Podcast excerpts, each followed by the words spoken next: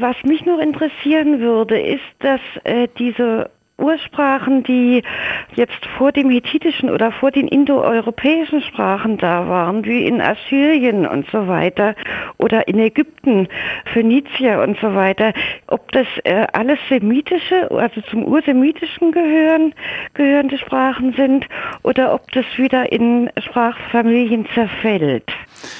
Ja, also es gibt da ganz verschiedene Sprachen äh, eigentlich. Also wir haben ja besonders im Nahen Osten schon vor sehr langer Zeit äh, Belege. Also die äh, Leute im Zweistromland haben ja als erste angefangen mit dem Ackerbau und haben Städte mhm. gehabt und haben dort auch die Schrift entwickelt. Aber mhm. die erste Sprache, die wir im Zweistromland haben, ist das Sumerische und die ist ja. überhaupt nicht verwandt mit irgendwelchen anderen Sprachen. Äh, da gab es wahrscheinlich auch mal verwandte Sprachen, aber die sind dann ausgestorben und nur das Sumerische ist als einziger Zweig von dieser ursumerischen Sprachfamilie uns noch überliefert worden. Aber dann sind die Akkader gekommen, das war ein semitischer Volksstamm und ähm, das Sumerische ist dann relativ bald auch ausgestorben.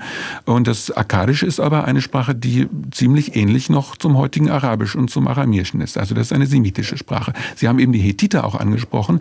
Die Hethiter haben dann auch mit dieser Keilschrift von den Sumerern und Akkadern geschrieben. Mhm. Die haben ähm, aber in Anatolien gelebt, also nicht direkt im Zweistromland. Mhm. Und die ja. Hethiter sind also ganz klar mit den indoeuropäischen Sprachen verwandt. Also die hethitische Wort für Wasser ist irgendwie so wie Watar oder so, ganz ähnlich ah. wie das englische mhm. Wort für Wasser.